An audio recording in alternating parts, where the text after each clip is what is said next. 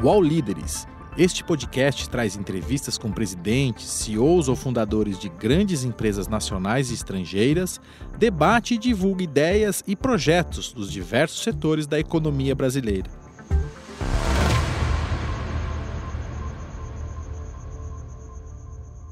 O All Líderes hoje é com o presidente da Nestlé, Marcelo Mel... Melchior. Marcelo Melchior. Marcelo, quais foram as principais mudanças no hábito do consumo dos brasileiros no mercado de alimentos e bebidas nesses últimos anos? Olha, é...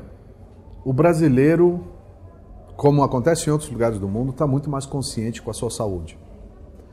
O brasileiro está mais tentando procurar produtos mais saudáveis, que sejam percebidos mais saudáveis e tentando controlar as suas quantidades de calorias e de açúcares e de aí depende tem gente que vai pro mais pro a base de plantas tem outros que vão mais a produtos orgânicos etc mas definitivamente o cenário ficou mais é, complexo no sentido de que as pessoas estão falando desses temas. Não é só uma comunidade meio avançadona, esse tipo de coisa já é uma conversa que se encontra em, em várias classes sociais, em várias regiões do país, etc., no qual as pessoas estão. Quando eu te digo tentando, é porque muitas vezes é no discurso e a ação ainda não acompanha. Por isso, mas isso sempre tem que começar com alguma coisa. Sempre começa com um desejo e depois você faz esse desejo realidade. Por que, que você acha que isso está acontecendo? Por que, que essa mudança pelo mais saudável, pelo mais natural? Existe. Isso é conscientização, isso é um, é uma, é um trabalho de, é, de percepção de, da, da medicina, da saúde. Por que, que você acha que isso está acontecendo? Eu acho que hoje em dia uh, tem muita informação em todos os lugares. Né? Você entra na internet, você vê casos, é, e as pessoas veem que quando se cuidam melhor, é, se sentem melhor, dormem melhor, têm mais disposição para fazer coisas, têm mais energias, etc. Então começam a associar uma coisa com outra. Uhum. Agora, é, é sempre uma evolução. É, é sempre uma evolução e é um trabalho muito pessoal. Né? É um trabalho, ah, eu quero melhorar a minha, a minha rotina de vida com a minha família, com os meus filhos, etc. Aí depois um, um não, um sim, aí um dia sim, um dia não. E mais vai. E o fato de essa conversa e essa informação hoje em dia está muito, muito disponível, tem provocado com que as pessoas realmente comecem a atuar. E já não é mais um negócio tão, tão de nicho, uma coisa tão pequenininha, já são coisas que, um, que já tem mais é, disponibilidade de produtos, variedades, os preços, tamanhos, etc. Como é que a Nestlé, então, se encaixa nesse novo mercado? Que produtos vocês estão pensando? O que, que vocês estão pensando? O que, que vocês já desenvolveram? O que, que, mudou de composição de alimentos nos últimos anos que a Nestlé deixou de, de utilizar para utilizar é, é, essa linha mais saudável? Bom, tem duas, duas direções que nós estamos fazendo muito boas e muito rapidamente. Primeiro são variedades, seja orgânico, seja base de plantas, seja com menos é, um leite sem lactose, umas coisas assim. E é, das nossas marcas já existentes que existem há 100 anos no Brasil. Então você tem um leite moça sem, sem gordura, com menos açúcar, um Nescau com versão zero adição de açúcar, etc, etc. Depois, nós temos uma segunda via que são produtos que nós chamamos que nasceram puros, nasceram neste mundo. Então nós temos um, uns produtos que nós uh, lançamos recentemente, que são as Nature's Heart, que eh, são produtos realmente nessa direção, plant-based, não necessariamente orgânico, porque às vezes não tem o, a logística reversa do orgânico para chegar lá. E por outro lado, é, nós temos também é, tudo que são é, aqueles superfoods que se falam hoje em dia, que são novos ingredientes que nos quais é, com, que, que, são um pouco desconhecidos, inclusive os sabores, porém as, as uh, qualidades de vitaminas, de nutricionais são muito bons, né? Então tem espirulina, tem nós temos produtos com todo tipo de proteína, etc, etc, que são muito bons. Como é que a Nestlé aqui no Brasil tropicaliza os produtos que vêm de Bom, fora? A maioria dos nossos uh, estão aqui, nós não importamos muitas coisas, né? Por quê? Porque nós trabalhamos em alimentos. E até a logística, o Brasil é um pouco longe de tudo quanto é lugar. Então, quando você traz, não adianta se chegar já com seis meses de vida, você falar, bom, isso aqui não é vinho, né? Tem que nós temos uma frescura dos produtos, que o produto tem que ter cada vez mais fresco. E quando, quanto mais fresco, melhor é o produto. Não adianta, é, não vai melhorar com o envelhecimento do produto. Né? Então a maioria dos nossos produtos são locais. Agora, tem conceitos que são de fora.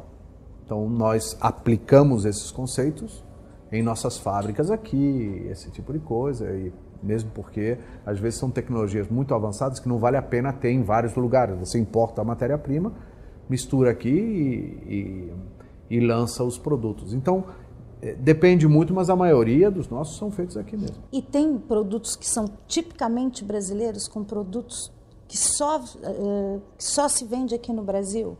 Ah, tá cheio, né? Por exemplo, o Nescau só tem no Brasil. Hum, que mais? Farinha láctea tem em muito poucos países. Hum. Neston não existe em lugar nenhum do mundo. Então, a, Nestlé se desenvolveu, só para falar da América Latina, 100 anos atrás. Brasil, 100 anos, outros países, 90, etc. E nessas épocas, evidentemente, não tinha estradas, não tinha muitas coisas. E são alimentos. Então, você desenvolvia muito produtos para o paladar local. Então, com isso, é, em cada uma dos países onde nós operamos, você tem produtos muito típicos do país. Ah, é um, sei lá, um café com sabor diferente, um produto mágico de uma forma ou de outra, etc.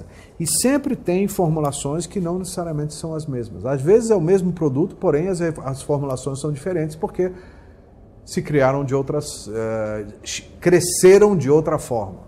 Então, é, é, um pouquinho o que tem nos, nos acontecido. Mas, por exemplo, e deve ter outros, muito, muitos outros mais, quando você entra na área de chocolates, praticamente todos os nossos são, são locais. Exceto uma exceção, você vai pegar um Kit Kat, tem tudo quanto é lugar. Fora isso, praticamente todos são produtos locais, biscoitos, etc. Uhum.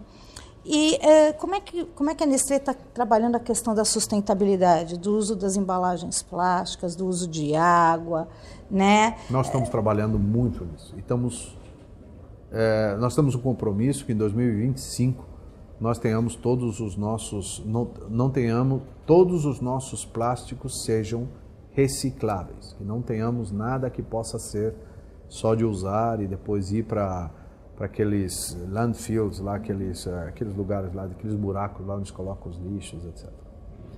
Então nós estamos trabalhando muito nisso. Nós temos desafios grandes na parte de chocolates, no qual nós estamos revisando cada uma das nossas especificações. Na, cada vez que podemos, nós colocamos de papel. Nós, por exemplo, lançamos no ano passado um Nescau é, pronto para tomar com canudo de papel o primeiro produto do Brasil com canudo de papel. Porque o grande problema é que o canudo de plástico você joga no lixo e joga a embalagem plástica, a embalagem de tetra no lugar. A embalagem de tetra tem uma, uma corrente de reciclagem, tudo isso, e o, e o canudo termina no mar, nos rios e depois nos mares, porque não, não vale a pena pegar um negócio tão pequeno. O ideal seria que nós colocássemos o canudo dentro, mas a gente esquece, tomou, tirou, jogou fora, etc. Então, nós fizemos, lançamos Nescau com um canudo de papel. E a partir do, do, do primeiro semestre de 2020, todos os nossos Nescaus é, para, prontos para tomar vão ser com canudo de papel. Nós estamos fazendo uns investimentos nas nossas fábricas para que possam ser colocados automaticamente. Isso é uma decisão local, brasileira ou uma decisão mundial? Bom, o compromisso que eu te mencionei é mundial. As decisões, essa do Nescau, é local porque o produto é um produto específico nosso e nós temos que trabalhar nisso. Uhum.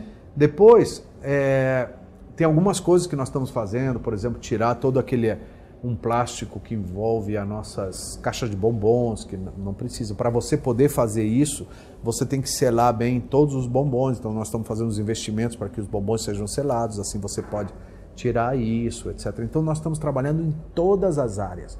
Nós pensamos muito que, primeiro, você tem que reduzir a quantidade de plástico que nós temos na nossa operação. Desde coisas que o consumidor não vê, um um shrink filme que vai no, no pallet de produto porque não saia. Hoje em dia já não é isso, tem umas, umas pontas de cola colando uma caixa com a outra para que não caia, mas você não precisa mais daquele plástico que você colocava, parecia uma múmia, aquele negócio, né? Então, a segunda coisa, nós temos que ter certeza que nós vamos reciclar. E, e ter as, a, a terceira coisa é ter a educação e a, in, e a infraestrutura para que realmente exista uma reciclagem. Não adianta ser o produto reciclado, reciclável, se ele não for reciclado. E nós aí temos, nessa terceira frente, nós temos que trabalhar com legislação, com concorrentes, com as cooperativas de catadores, com ONGs, etc., né? com ONGs e tudo. Existe uma, já existe um, um, projeto de vocês de fazer uma logística reversa? Sim, e trabalhamos assim já, por exemplo, com, com o Nespresso, com as cápsulas Nespresso. Estamos trabalhando em vários disso. Agora, os nossos produtos estão em um milhão de pontos de vendas do Brasil inteiro. Então, é, não podemos fazer um negócio bonito ali na Faria Lima, pertinho e tudo isso, muito visível e fazer uma campanha de relações públicas sobre isso. Mas o, o importante é realmente como nós podemos ter essa capilaridade e funcionar e fazer com que a embalagem utilizável. Uma coisa é que as pessoas tenham consciência e queiram fazer, outra coisa é que tem um valor econômico. E por mais que você não tenha consciência, vale a pena porque você vai ganhar um dinheirinho, fazer o um negócio. Então, é, uma, é um jogo de, de, de um trabalho longo, mas que todos temos que trabalhar como indústria para que isso aconteça. Você tem uma ideia de quanto tempo, por exemplo, o, essa questão do plástico deve sair completamente da indústria? Não sei. Não sei. É, eliminar o plástico totalmente vai ser um desafio enorme. Porém, ter os plásticos daninos, que são aqueles plásticos que são ou com muitas camadas que sejam muito difíceis de você reciclar, porque você tem que separar as camadas, esse tipo de coisa, é, esse é possível fazer rapidamente. Então você vai ter uns plásticos que são monocamadas, 100% recicláveis e esse tipo. E aí você pode ter em tudo quanto é lugar. E esse é o nosso compromisso até 2025. Não ter nenhum plástico que não seja reciclável dentro do, uh, da rede Nestlé. Como funciona? Quando é que a gente vai ter um doce que não engorda? E aí eu vou emendar. O açúcar, né, hoje como ele é conhecido, esse açúcar refinado, ele tem prazo de validade? Mas como assim prazo de validade? Ele, ele vai ser substituído futuramente e a gente não vai ter mais esse açúcar refinado que, que os especialistas dizem que faz mal à saúde. Bom, primeiro que isso não está se é refinado, se é aquele mascavo, uhum. nada disso é provado, é muito mais percepção do que ciência. É, o açúcar é o açúcar. A quantidade, nós precisamos do açúcar para funcionar. Então nós não podemos nos enganar e dizer, ai, não vai ter mais açúcar e tudo isso.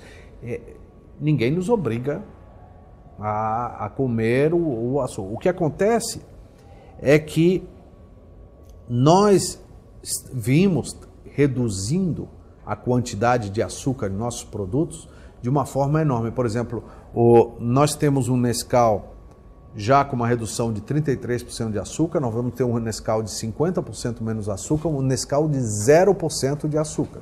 Agora, o Nescau principal, o que, que nós vamos fazer? Bom, nós trabalhamos com alimentos. Então, cada vez que você faz uma redução, você tem que ter as tecnologias que não é, piorem o produto do ponto de vista é, sabor. Se você piorar o produto do ponto de vista sabor, os nossos consumidores simplesmente não compram. Não adianta você. Nós temos um, uma forma de avaliar que nós usamos muito, se chama 60-40. É um teste às cegas, que você prova o produto e prova o outro. Bom, o método não é assim direto, tem um método aí, não sei o quê. Mas a teoria, a teoria não. Na prática, 60% das pessoas que provaram o nosso produto sem saber que marca é e tudo tem que preferir o nosso, versus qualquer produto da concorrência. Então, quando a gente faz uma reformulação do nosso produto, nós fazemos isso versus o novo versus o velho. As cegas. Para você não ter aquele negócio psicológico de achar não, que a marca do Chiquinho é melhor do que a do fulaninho, etc, etc. E aí, quando você faz isso, as coisas é, você começa a ter muita certeza do que faz. Então tem muitas coisas, redução de açúcar, redução de sal, redução das coisas, o que o produto seja o mais simples possível em termos de número de ingredientes. Que não tenha ingredientes com aqueles nomes estranhos. Que os ingredientes que você encontra no produto são o que nós chamamos do que você encontra no teu armário da cozinha. Falar, ah, não, não chama XP, não sei o quê, senão é, ah, esse aqui é o ingrediente que tem no produto. Ah, esse aqui. Então, tudo isso é um trabalho que nós fazemos constantemente e é uma evolução constante. Agora, tem algumas que demoram um pouco mais por temas de tecnologia. podcasts do UOL estão disponíveis em todas as plataformas. Você pode ver a lista desses programas em uol.com.br/podcasts. Recebe salário, faz transferência, pagamento, recarga de celular e até empréstimo, tudo sem taxa. PagBank, a sua conta grátis do PagSeguro. Baixe já o app e abra sua conta em 3 minutos. É, eu queria saber o seguinte, como é que a crise afetou os negócios da Nestlé?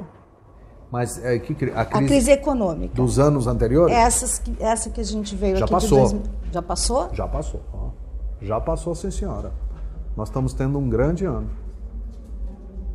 Se ninguém te contou isso, não, ninguém nós estamos tendo um grande ano, só que eu não vou te dizer os números. Tá. Mas nós estamos tendo um, um ano muito bom. Hum. Agora, nos anos que passaram, é, a Nestlé trabalha com alimentos, a Nestlé é uma empresa muito capilar, está em todos, todos os lares, tem 99% de penetração de lares no Brasil. Então, evidentemente, quando a economia não vai bem, afeta. Afeta. Agora, quando você trabalha em alimentos, vamos dizer que você pode ser o menos afetado e quando as coisas vão super bem, você também não é a estrela que vai lá para cima, porque você não vai começar a almoçar duas vezes, jantar duas vezes, só porque tem dinheiro sobrando em casa. Né? Então, uh, tem coisas que você até melhora o produto, etc., mas você não vai se tuchar. Esperamos que não, né? porque senão todo mundo vira uns gordos aí tudo. Mas, então, é, nós tivemos que nos, nos adaptar, evidentemente, como nós trabalhamos em formatos diferenciados. Nós trabalhamos também em é, formas de chegar com os nossos produtos e preços que possam ser convenientes com o que o consumidor tem no bolso. Não adianta cobrar 12 se ele só tem 10. Não adianta cobrar 25 se ele só tem 20. Então, tudo isso nós estivemos trabalhando muito forte durante muito tempo. E também, uma segunda coisa foi ter umas outras avenidas de, eh, de produtos que possam ser uma formulação mais barata, etc, etc, que nós também eh, lançamos alguns produtos nessa direção. Uhum. Aí você falou da, que não tem crise, mas a gente tem 13 milhões de desempregados ainda. Como é que a gente combate esse desemprego? Eu acho que, como país, você está falando, né? porque, é, primeiro, evidentemente que ainda não estamos, vamos dizer, bombando. Nós ainda é, recentemente, estamos falando já de dois anos a 1% de crescimento. Né? É, digamos, não é negativo, mas não é exuberante. Evidentemente, é um, é um nível de norte da Europa, país que realmente já tem de tudo. E nós não podemos é, navegar assim. Porém, é, se como nós estivemos agora falando como brasileiro, nós já estamos fazendo reformas. Já começamos com a trabalhista, já estamos fazendo a, de a das, das aposentadorias, provavelmente vem outras agora na frente, se fala de várias, etc. Mas eu acho que esta nenhuma dessas reformas tem efeitos imediatos. Sempre demoram muito para isso. Porém, tem um efeito muito positivo do ponto de vista psicológico. E você sabe que economia não é uma ciência exata. Economia é, se nós todos acreditamos que o negócio vai bem, a economia vai bem porque nós vamos consumir, nós vamos trocar o nosso carro, nós vamos é, ir de férias, nós vamos porque nós temos confiança. E a confiança nos leva a muitos lugares muito positivos. Então, é, eu acho que o caminho dessas reformas e caminho de abertura, de ter uma economia mais competitiva, menos com, complicada, vai fazer a competitividade do Brasil voltar a ser é, mais atrativa. Porque nós ainda vivemos do passado, achamos que nós somos grandes e tudo isso, mas nós somos complicados, nós somos fechados. Nós temos muita coisa ainda para melhorar, graças a Deus, que nós temos muita coisa que dá para trabalhar e melhorar, etc. E essa, esse, essa muita coisa para melhorar, você acha que é, qual que é a sua opinião sobre uma possível reforma trabalhista? O que, que a gente deveria colocar numa possível reforma trabalhista? Não, desculpa, tributária. Eu acho que nós. Ah, tá. Tributária. É, eu acho que nós precisamos descomplicar o nosso país. Agora, você não vai sair do que nós temos para colocar um IVA generalizado, um, aquele uh, value added tax uh, generalizado, geral em todos os países, em todos os, os estados, isso não vai acontecer. Mas eu acho que nós precisamos que ter uma forma de trabalhar que seja mais simples. Hoje em dia tem umas coisas meio irracionais, um caminhão vai para um lado, para um outro, você tem um depósito num lugar porque tem um tema de fiscal que dá um benefício, etc, etc. Então você cria artificialmente algumas é, alguns circuitos que são absolutamente irracionais. Mas se você não fizer, não, não tem como competir porque o outro faz, etc. Então, eu acho que isso a gente tem que dar uma limpada. Agora, não vai ser fácil dar uma limpada, porque nós temos ainda uma máquina, é, uma máquina de, de, pública bastante grande, nós temos que trabalhar e negociar muitas coisas, etc. Mas eu acho que tem temos vontade de nos movimentar. A questão é claro, você pode ir daqui até o final da porta, ou pode ir daqui até onde está a cadeira e mas tudo bem, o importante é nos começar a se mexer. Depois deixa para o outro, ó, foi até a cadeira, agora vamos para outra cadeira, agora vamos para outra. E aí você começa a melhorar a situação em geral. Uhum. Você acha que o Brasil está menos corrupto? Eu Quero acreditar que sim. Quero acreditar que sim. Agora não sei, né? Mas é uma percepção. Uhum. Como é que, como é que, qual que é a importância do Brasil para a matriz? Nós somos um país muito importante. Nós somos o quarto mais importante para a Nestlé no mundo. Uhum. E, e como é que você vê essa questão das queimadas na Amazônia? Isso é uma é preocupação da matriz? Você já, já, já recebeu. Eu acho que é a preocupação de todos, hein? Uhum. E, teve, e tivemos um nível de desinformação que era até difícil saber se estava ou não acontecendo. Né? Então, uh, eu acho que nós temos que ter é, um cuidado ao meio ambiente. É uma obrigação de todos nós, como cidadãos, e a nossa empresa também, como parte da, da sociedade brasileira. De qualquer empresa, nós temos que cuidar do meio ambiente. Nós tentamos comprar nossas matérias-primas em em lugares certificados, que não foram desmatados, etc, etc. E e, e tentamos controlar todos os, os, fornecedores dos nossos fornecedores e tudo, porque algumas, algumas matérias-primas são simplesmente é, repassadas de um para o outro e nós temos que controlar tudo. Mas nós estamos realmente muito focados em proteger. É uma, é uma obrigação nossa cuidar do nosso meio ambiente, porque não tem não tem outro planeta, né? Nós temos que trabalhar, nós já falamos do plástico, em águas nós fazemos muita coisa para proteger as, uh, uh, consumir menos água cada vez, etc. Uhum. Uh, que dicas práticas você daria para construir uma carreira de sucesso? Puxa, você muda de assunto. Tá legal, vamos de um lado para o outro. Quase perguntou como é que estava o meu casamento, mas tudo bem. É, ó, o que eu acho é que cada vez menos, isso pode parecer contraintuitivo, a formação técnica vai ser menos importante. Isso não quer dizer que você chegue analfabeto e nada disso. Isso o que quer dizer é que você, as coisas estão mudando tanto que a parte técnica você é quase que um aprendizado contínuo. E hoje o que nós sabemos de uma coisa, amanhã nós não sabemos. Nós que não somos assim, bom, eu, vamos dizer, eu, desculpa. Esse aqui não existia. Isso não existia. E agora nós vivemos com isso e tivemos que aprender a lidar com isso. E, e todas as facilidades. Hoje você agora chegou, teve um tema de trânsito para chegar.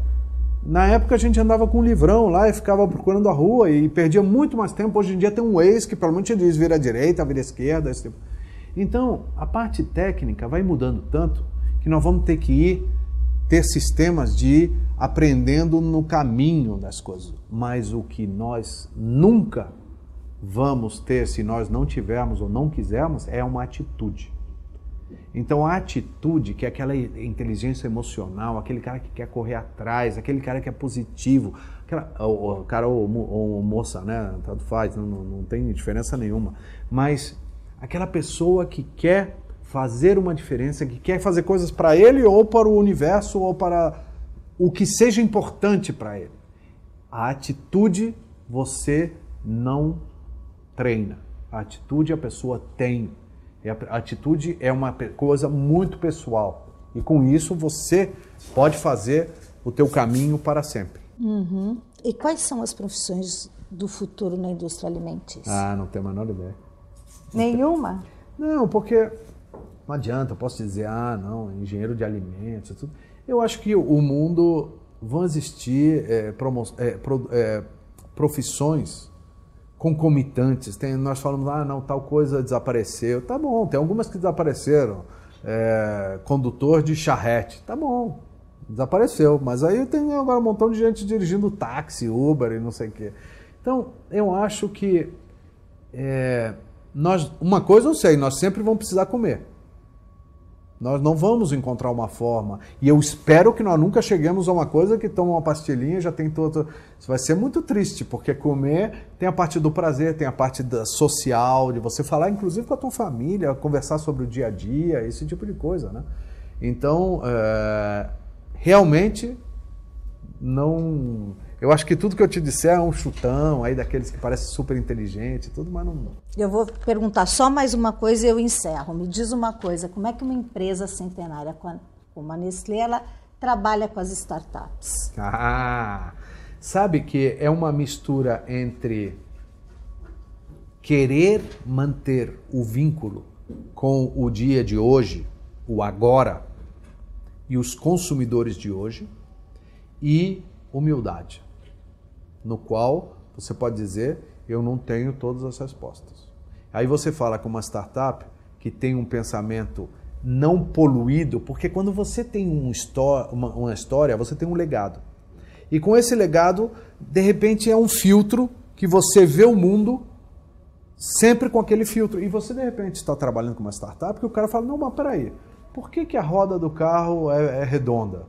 E começa a pensar: não, fala, pô, mas é redonda porque e como é que seria de outra? Sei lá. Então tem várias coisas que quando você vem com aquela, aquele olhar fresco, aquelas coisas, e quando você está imerso nas tuas coisas, você não consegue ver. E por isso que nós estamos trabalhando com startups. Estamos trabalhando com muitas startups e aprendendo um montão com eles. E a humildade te permite que você não seja aquele arrogante para, não, esses caras são uns burrões, acabam de sair da faculdade, esse tipo de coisa, mas dizer, pô, que legal, essa aqui é uma boa ideia. Nós estamos trabalhando com uma agora que tem temas é, fantásticos de resolver, é, resolver temas nossos ou oportunidades para coisas é, futuras que nós não tínhamos condições de fazer.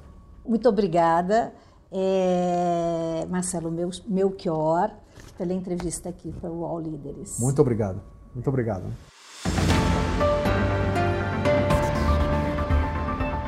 O All Líderes tem reportagem de Beth Matias, edição de áudio de Isabel Rani e coordenação de Diogo Pinheiro.